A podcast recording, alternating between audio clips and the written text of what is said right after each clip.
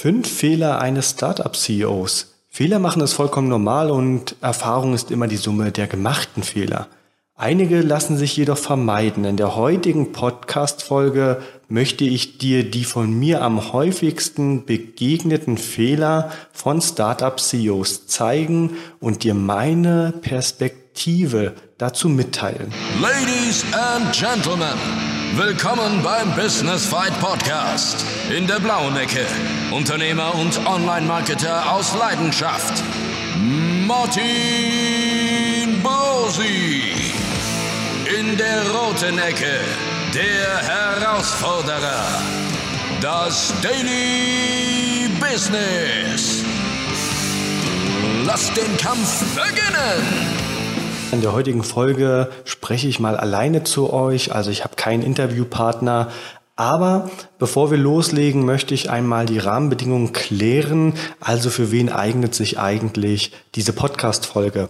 Es geht hier um Startups und Startups haben in der Regel immer ein oder mehrere Investoren und Genau auf diese Konstellation bezieht sich diese heutige Folge und ich möchte euch einmal vier unnötige Kostenfaktoren aufzeigen und noch einen weiteren Fehler, der aber jetzt nicht unmittelbar etwas mit einem Kostenblock zu tun hat. Denn eins sind wir uns sicher, als Start-up-Unternehmer besitzt du zwar Kapital, hast aber am Anfang noch kein tragfähiges ja, Geschäftsmodell, das ist alles noch nicht erprobt oder du hast noch nicht den Proof of Concept, du hast eben noch keine Sales.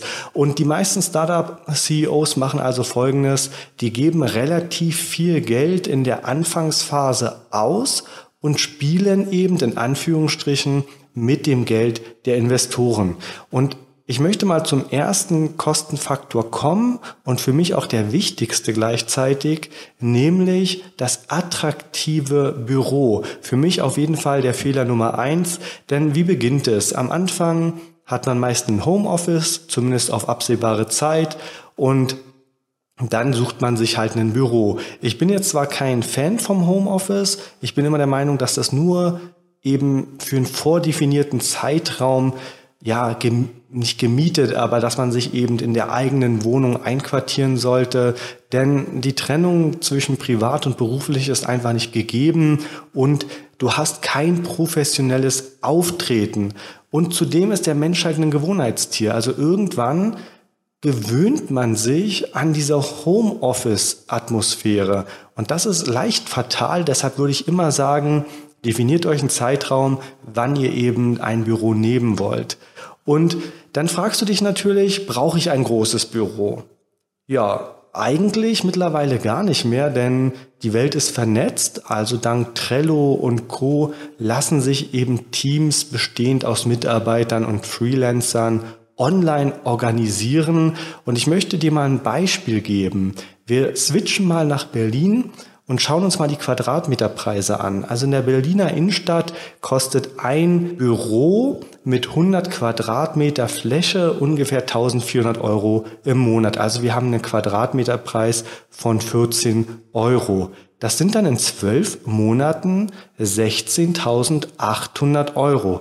Ja, jetzt bist du natürlich von mir aus in Berlin Mitte Wobei es da auch deutlich teurer sein kann. Also das ist jetzt nur ein Richtwert, den ich hier exemplarisch euch aufgezeigt habe. Also du bist in Berlin Mitte, hast natürlich einen ständigen Austausch mit anderen Gründern, weil da eben die Startup-Szene auch gewissermaßen angesiedelt ist. Aber du kommst eben nicht ins Handeln. Du gehst zwar mit den Mittagessen, du gehst auf Afterwork-Partys, aber das kann es ja eigentlich als Gründer oder Startup-CEO eben nicht sein, weil das bringt dich in den meisten Fällen nicht voran. Du solltest ja am Unternehmen arbeiten und nicht an deiner Außendarstellung. Und jetzt schauen wir mal in die Umgebung von Berlin. Die Berliner Umgebung, also die Randbezirke, da fällt der Quadratmeterpreis eben schon auf 10 Euro, also von 14 in der Innenstadt auf 10 Euro in den Randbezirken.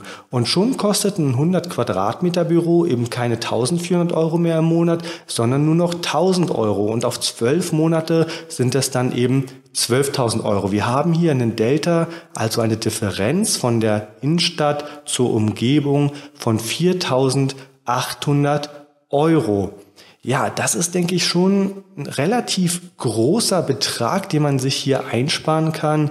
Und die 100 Quadratmeter sind auch nur ein Beispiel. Also es gibt viele Startups, die mieten sich deutlich größere Flächen und dann wird dieses Delta eben noch viel, viel größer. Im Übrigen gibt es in Berlin auch circa 40 Coworking Spaces, zumindest noch vor so ein paar Jahren, habe ich gelesen vorhin. Also auch hier könnte man sich einquartieren. Wie habe ich es gemacht? Ich habe es dreimal richtig gemacht und einmal falsch.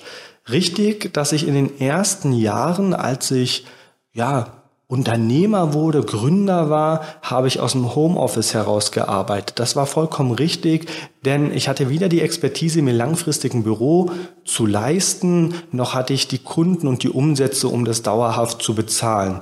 Ja, dann habe ich meine erste Agentur gegründet und hatte ein 18 Quadratmeter Büro genommen und da sind wir zu dritt eingezogen und haben es dann eben mit steigender Mitarbeiterzahl langsam hochskaliert und so haben wir Büroräume für Büroräume hinzugemietet, bis wir dann eben auf 300 Quadratmeter angewachsen sind. Ja, das war natürlich eine komfortable Situation, denn normalerweise kann man nicht einfach Büroräume hinzumieten. Wir konnten das, weil wir in einem Coworking Space oder in der Bürogemeinschaft besser gesagt waren und die anderen Büros einfach nicht besetzt waren oder unsere anderen ja, Mitmieter eben peu à peu die Bürogemeinschaft verlassen haben und wir dann eben die leerstehenden Räume hinzunehmen konnten. Ja, und in der aktuellen Agentur sind wir jetzt ungefähr wieder auf 15 Quadratmeter herunter und sind da zu dritt und drei Leute sind eben im Homeoffice. Ja, also wir sind jetzt insgesamt sechs Leute und haben das wirklich prima organisiert und das fühlt sich auch richtig an, denn die monatliche Belastung ist einfach extrem gering aktuell. Ja, also wir reden hier von Preisen deutlich unter 400 Euro und das ist ein Unterschied zu 3000 Euro, die wir früher bezahlt haben. Das muss alles erwirtschaftet werden und gerade als Startup-Geschäftsführer hat man eben noch keine Einnahmen, die solch große Büroflächen rechtfertigen. Dann habe ich es einmal natürlich auch falsch gemacht, zum Beispiel in der letzten Agentur, da waren wir auch zu dritt und da hatten wir eine Fläche von 90 Quadratmetern und haben um die 1400 Euro im Monat bezahlt. Eigentlich wollte ich diese Fläche jetzt nicht unbedingt nehmen, aber wegen gewisser Umstände und ja, Konstellationen mussten wir das Büro dann eben doch nehmen, haben es dann eben auch genommen und haben wirklich monatlich 1400 Euro bezahlt und hatten jeder natürlich ein Einzelbüro. Das ist aber als Gründer meiner Meinung nach wirklich die, der falsche Weg oder die falsche Herangehensweise, denn beim Büro kann man sparen, diese monatlichen Kosten kann man sich wirklich sparen und anderweitig investieren. Ich kenne im Übrigen auch Startups, die haben sich Büroflächen für 10.000 Euro im Monat geholt, also 120.000 Euro im Jahr. Also sehr, sehr groß und sind am Ende natürlich nicht unbedingt wegen der hohen Kosten des Büros pleite gegangen, aber das hat eben auch dazu beigetragen. Also heute sind sie eben insolvent. Also fassen wir mal zum ersten Fehler zusammen. Ich empfehle immer in Städten ob nun groß oder klein, Randbezirke zu nehmen und vor allen Dingen auf die Größe zu achten, ja. Holt euch kleine Büros, denn auch große Büros müssen eingerichtet werden.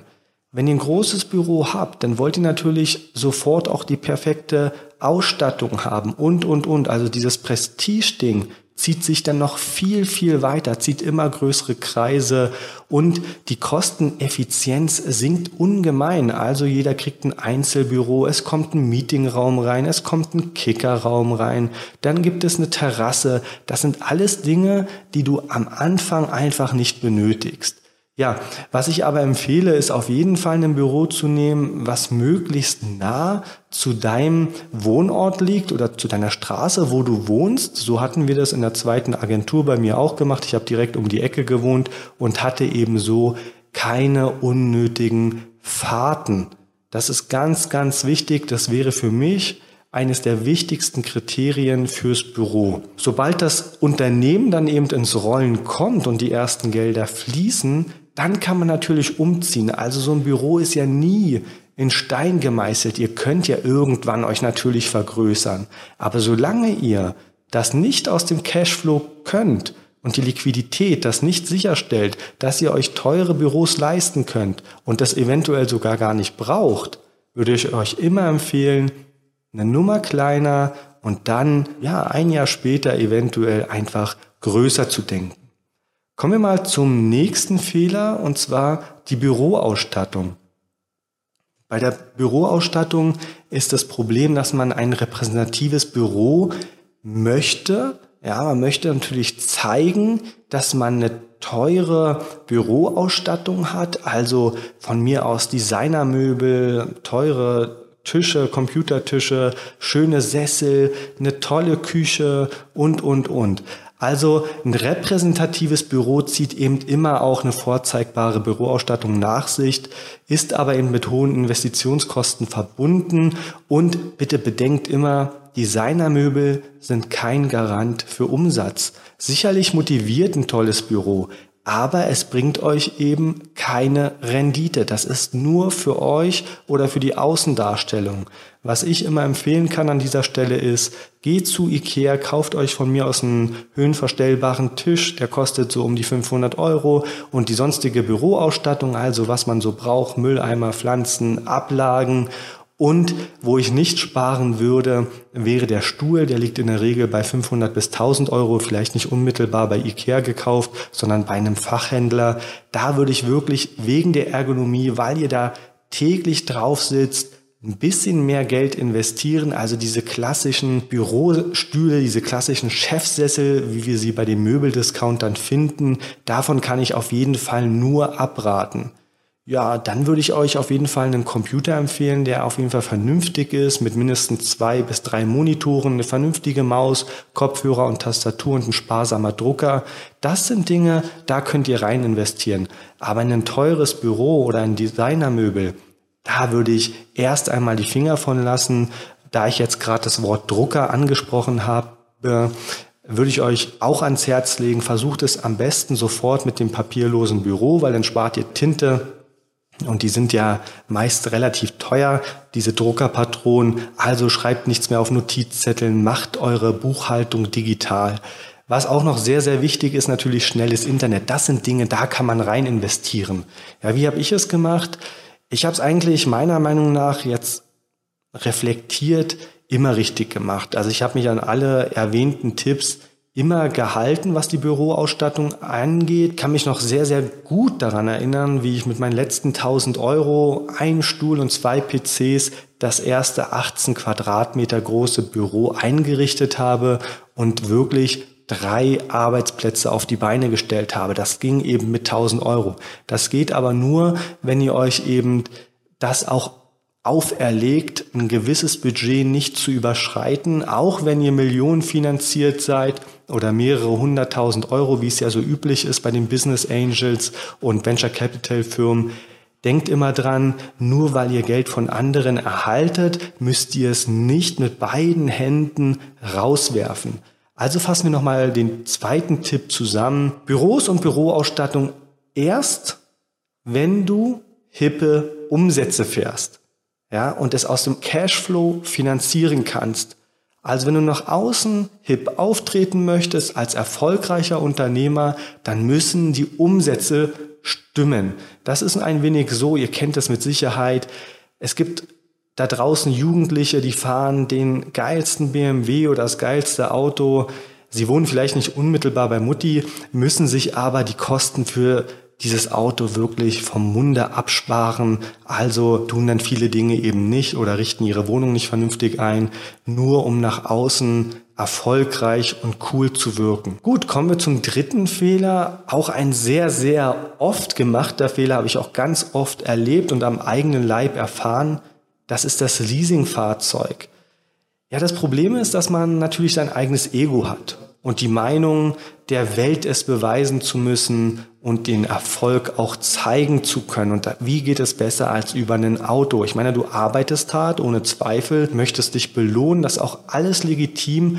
Also muss ein überteuertes Fahrzeug her. Leasingkosten liegen in der Regel so bei 300 bis 1000 Euro im Monat plus die Versteuerung, die man dann eben noch machen kann äh, oder machen muss, was das Finanzamt einen dann diktiert. Also da kommen einige Summen zusammen. Jüngst habe ich mich mit jemandem unterhalten, auch ein Startup aus Berlin, und da hat sich der Geschäftsführer wirklich erstmal ein Auto für über 1000 Euro geleast, obwohl noch kein Profit ja, reingekommen ist. Die Konten sind geschmolzen, die Investorengelder sind von Jahr zu Jahr geschmolzen, aber das erste, was her musste, war ein teures Auto. Wie habe ich es gemacht? Also ich habe es einmal richtig gemacht und einmal falsch. Richtig war am Anfang der zweiten Agentur, nicht der zweiten Agentur, aber der zweiten Unternehmung, also meine erste Marketingagentur, da haben wir einen Mercedes CLA Shooting Brake geleast, aber der war für die komplette Firma. Also der war nicht nur für mich und für meine Frau, sondern der war für die komplette Firma nutzbar. Und das haben wir auch so gehandhabt. Also wenn ein Mitarbeiter das Auto mal brauchte, dürfte er den selbstverständlich auch fahren. Ja, und dann habe ich natürlich auch einmal falsch gemacht, als die Gelder dann reinkamen aber die Liquidität eigentlich nicht so hoch war, haben wir uns erstmal einen Porsche 718 Cayman geleast und einen Land Rover und hatten dann eine monatliche Belastung von ja, knapp unter 2000 Euro. Und das war schon eine, ein enormer Druck, ein Druck, der eigentlich unnötig wäre oder ist, weil man sein eigenes Ego so ein bisschen damit ja, befriedigt oder streichelt, weil man ein teures Auto fährt. Das würde ich heute nicht mehr machen. Wie gesagt, die damalige Situation hat es eigentlich auch nicht zugelassen. Naja gut, aber jetzt haben wir es eben durchgezogen. Wie gesagt, heute würde ich es nicht mehr machen. Fassen wir zusammen diesen dritten Fehler. Also, wenn die Liquidität es zulässt, wenn du Umsätze fährst, dann ist ein Auto vollkommen in Ordnung, aber eben zum gegebenen Zeitpunkt und nicht vorher. Und hier ist eine ganz wichtige unternehmerische Eigenschaft gefragt, und zwar Selbstdisziplin. Es ist nicht gesagt, nur weil du dir heute das Auto nicht kaufst, dass es in einem Jahr nicht möglich wäre, dieses Auto zu kaufen. Ja, also warte lieber ein bisschen und dann belohne dich, aber auch nur, wenn es ihm passt. Der vierte Fehler sind die hohen Gehälter. Ja, als Unternehmer möchtest du dir natürlich etwas leisten, einen Ausgleich für deine Mühen. Als Chef eines Startups bist du aber erst einmal Gründer, der das Geld anderer ausgibt und das Vertrauen anderer genießt. Hier würde ich schon in der Definition durchaus einen Unterschied machen. Also zwischen Gründer und Unternehmer ist meiner Meinung nach ein himmelweiter Unterschied. Ein Gründer muss kein erfolgreicher Unternehmer sein. Ein Gründer ist erstmal jemand, der es versucht, von mir aus ohne Geld von Investoren oder mit Geld von Investoren, aber er macht erst einmal keinen Umsatz beziehungsweise keinen Gewinn. Und da ist es falsch, sich gleich Gehälter zu bezahlen und an die Gelder der Investoren zu gehen. Natürlich musst du dir etwas zahlen. Ich meine, du hast ja auch einen gewissen Lebensstandard und das ist auch legitim. Aber eben branchenüblich würde ich nicht mal sagen. Ich würde eher darunter gehen, dass das Nötigste bezahlt wird. Dann ist das Gehalt in Ordnung. Aber du musst dir nicht 4.000 bis 5.000 Euro gleich in der Anfangsphase zahlen, auch wenn du Millionen Invest erhalten hast. Das sorgt im Übrigen auch dafür, dass die Investoren eben sehen, okay, hier opfert sich jemand wirklich auf. Und du siehst, ich habe jetzt hier schon insgesamt vier Fehler genannt, die summieren sich. Also selbst wenn du eben dir 500 Euro mehr zahlst als üblich, inklusive Büroausstattung, inklusive Büro, inklusive Leasingfahrzeug, kommen da Kostenblöcke auf dich zu, die du monatlich erst einmal verdienen musst. Also das Geld der Investoren schmilzt schneller dahin, als du gucken kannst. Ja, jetzt fragst du dich vielleicht, wie ich es gemacht habe. Also vor der Gründung meiner ersten Agentur war ich wirklich Monate, und das kann ich dir versichern, nicht draußen. Ich saß nur in meinem Homeoffice, um das Geld zu sparen. Ja, ich habe nichts ausgegeben. Wir sind nicht essen gegangen. Ich habe mir keine teuren Anschaffungen geleistet, gar nichts. Das Einzige, was ich damals hatte, war eine relativ hohe Miete, weil wir wirklich eine schöne Wohnung in der Innenstadt hatten von Reutlingen oder noch haben. Aber sonst habe ich alles eingespart. Und es ging sogar so weit, dass wir die Investitionen in unser Unternehmen oder in das Unternehmertum höher gestellt haben als die eigenen Bedürfnisse. Wir haben also teilweise wirklich, und das ist ungelogen, auch wenn es wie ein Klischee klingt, aber wir haben monatelang Toast und Nudeln gegessen. Ja, das ging wirklich über Monate lang. Und dann bei der Gründung der ersten Agentur habe ich mir auch zwei Jahre kein richtiges Gehalt gezahlt. Wir haben uns nur die Kosten für die Lebenserhaltung bezahlt. Und da waren wir schon über zehn Mitarbeiter und haben uns einfach nichts ausgezahlt. Und ja, dann, als es natürlich besser lief, dann haben wir uns dummerweise, möchte ich heute sagen, weil auch das war deutlich überhöht, inklusive aller Sonderleistungen, 10.000 Euro brutto im Monat bezahlt. Und dann kam irgendwann das Finanzamt, wollte natürlich seinen Teil davon abhaben, logischerweise und vollkommen richtig. Da haben wir es auch leicht übertrieben. Bei meiner zweiten Agentur die Cinestock GmbH, da habe ich mir dann wirklich über Monate, also über ein Jahr lang kein Gehalt gezahlt. Das war auch der Deal beim Investment und dem bin ich auch eingegangen, weil ich das auch richtig finde, auch hier eine gewisse Selbstdisziplin zu üben und nicht das Investorengeld abzusaugen und es auf meine Seite zu legen. Jetzt in meiner aktuellen Agentur, also du siehst, ich habe schon einiges gegründet und einiges an Erfahrung, zahle ich mir tatsächlich nur 1500 Euro brutto im Monat. Das klingt natürlich relativ gering, aber die ganzen Überschüsse werden natürlich in die Agentur investiert, sodass ich natürlich später dann mir mehr zahlen kann, genauso wie den Mitarbeitern, ja. Also ich kann mir natürlich keine horrenden Summen zahlen, während die Mitarbeiter eben nicht vernünftig vergütet werden. Also eher würde ich daran denken, die Mitarbeiter vernünftig zu vergüten und im zweiten Schritt dann eben man selbst. Ja, dann sind wir schon beim fünften Fehler. Der hat jetzt nichts mit Kosten zu tun, aber es handelt sich um den Vertrieb. Als Startup-CEO hast du natürlich auf einmal Geld auf dem Konto. Und du bist auf einmal jemand, also du hast eine gewisse Reputation. Das macht ja was mit einem. Also das Ego wächst, du bist auf einmal Startup-Geschäftsführer mit einem Millionen-Invest. Ja, der Vertrieb wird aber häufig vernachlässigt. Und wenn ich sage häufig, ist es wahrscheinlich noch untertrieben, der wird in ganz, ganz vielen Fällen vernachlässigt, denn du konzentrierst dich auf den Aufbau des Projektes, was natürlich Spaß macht, weil du dich selbst verwirklichen kannst, aber du sorgst nicht dafür, dass in den nächsten Monaten eben auch Liquidität, also Cash reinkommt. Und das ist ein sehr, sehr großer Fehler und vor allen Dingen auch ein sehr unterschätzter Vorgang. Man muss Vertrieb machen. Ja, versuche jeden Tag Vertrieb zu machen. Setze es dir fest in den Terminkalender. Bei mir ist es zum Beispiel immer Montag.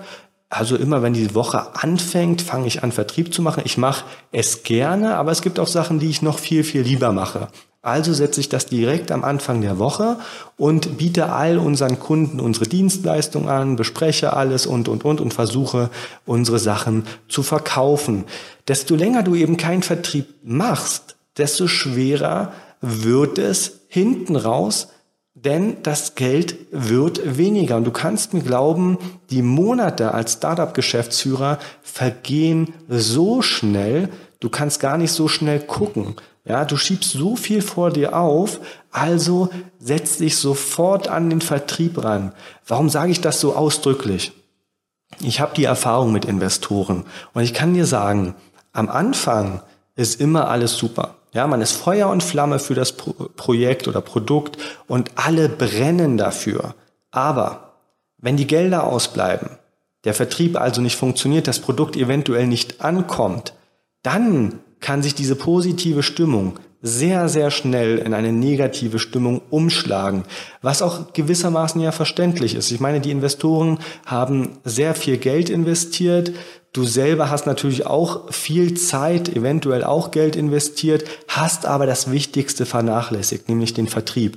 Also, um in solche unliebsamen Situationen überhaupt nicht zu kommen, dass man sich mit Investoren auseinandersetzen muss und die dich dann zurechtweisen, fang von Anfang an an mit Vertrieb. Ja, das waren jetzt schon die ersten fünf Fehler, und ich möchte, möchte es nochmal zum Schluss ganz kurz zusammenfassen.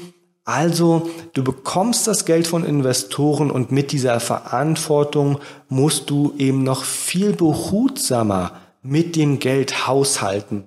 Auch wenn im Businessplan Kosten veranschlagt sind, müssen diese eben nicht unbedingt ausgegeben werden. Es ist nicht notwendig, pro Mann ein Büro zu haben. Glaub mir, es ist nicht notwendig, auch wenn es en vogue ist, aber man braucht es nicht, denn das alles bringt dir nicht ein Cent Rendite. Ja, also weder Büros noch die Ausstattung noch die Autos, das sind alles Konsumgüter. Darauf kannst du verzichten. Investiere das Geld lieber in Mitarbeiter oder eben in die Weiterentwicklung des Projektes. Das ist viel, viel wichtiger. Und glaube mir, in den letzten zehn Jahren habe ich mit ganz, ganz vielen Unternehmern gesprochen und mit ganz vielen Startups. Und es kommt ja nicht von ungefähr, dass ich glaube, neun von zehn Startups eben scheitern, weil die Kosten meiner Meinung nach extrem hoch sind. Ja, das war eigentlich schon die ganze Folge. Ich hoffe, die fünf Fehler haben dir ein bisschen geholfen oder du konntest ein bisschen was aus meiner Perspektive mitnehmen. Dann bleibt mir jetzt an dieser Stelle nur noch zu sagen, bewerte uns auf iTunes. Jeden Monat verlosen wir einen 100 Euro Amazon-Gutschein und der Gewinner wird dann eben immer in der Podcast-Folge erwähnt. Also ich wünsche dir ganz, ganz viel Erfolg bei deinem Startup und denke dran, weniger ist in der Gründungsphase mehr. Hinten raus, wenn du ordentlich Umsätze und Gewinne erzielst, kannst du dir das alles leisten, aber nicht in der Anfangsphase und so eine Anfangsphase kann auch mal ein bis zwei Jahre dauern. Also, in diesem Sinne wünsche ich dir noch einen wunderschönen Dienstag und bis nächste Woche Dienstag zur nächsten Podcast-Folge. Der heutige Kampf gegen die Herausforderung im Daily Business ist zu Ende, aber die Schlacht geht weiter. Für weitere spannende Folgen vom Business Fight Podcast abonniere uns und lasse uns eine Bewertung da. Business Fight, mein Kampf gegen die täglichen Herausforderungen des Unternehmertums.